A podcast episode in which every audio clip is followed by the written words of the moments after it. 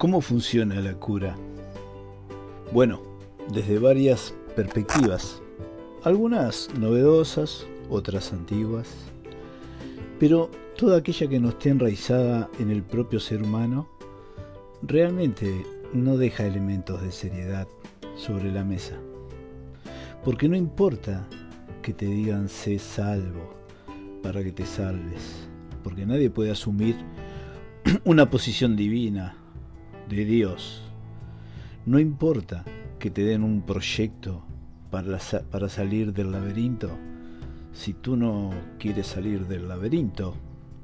Aunque el diagrama para la salida del laberinto sea absolutamente claro, si depende de una decisión, y esa decisión hasta puede ser inconsciente, es muy difícil lograrlo.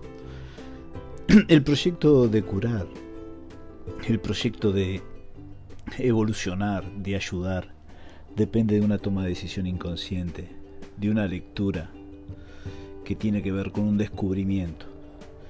Y el mejor de los analistas o de los maestros no es aquel que da un plan, es el que hace que el otro descubra ese plan. A veces se ven avisos en las, en las redes donde dicen te enseñaré a caminar, te haré descubrir tu potencial, lograré que saques lo mejor de ti. Eso es muy tonto, porque lo mejor de ti eres tú. Y ese descubrimiento funciona cuando tú lo descubres. Está al alcance de todos, pero está en la historia de cada uno.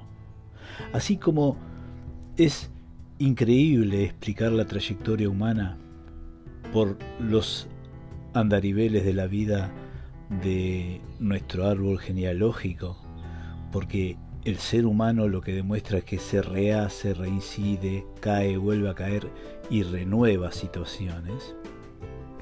Lo mismo sucede con la cura. Lo que llamamos la cura es un descubrimiento, el descubrimiento de uno mismo. Por eso es un gran descubrimiento. Es descubrir la propia raíz de la esencia de uno mismo y en ese camino generar la libertad del sujeto, no el esquema, es lo mejor que puede suceder. No es un esquema, no es un mapa, es un laberinto que uno descubre su salida a través de un camino de reconocimiento personal y propio. Esa es la función del guía, no es la función de enseñar, de decir yo te salvo, sino como una vez un viejo maestro en un viejo libro dijo lo siguiente cuando le pidieron la ayuda porque una persona estaba muy grave.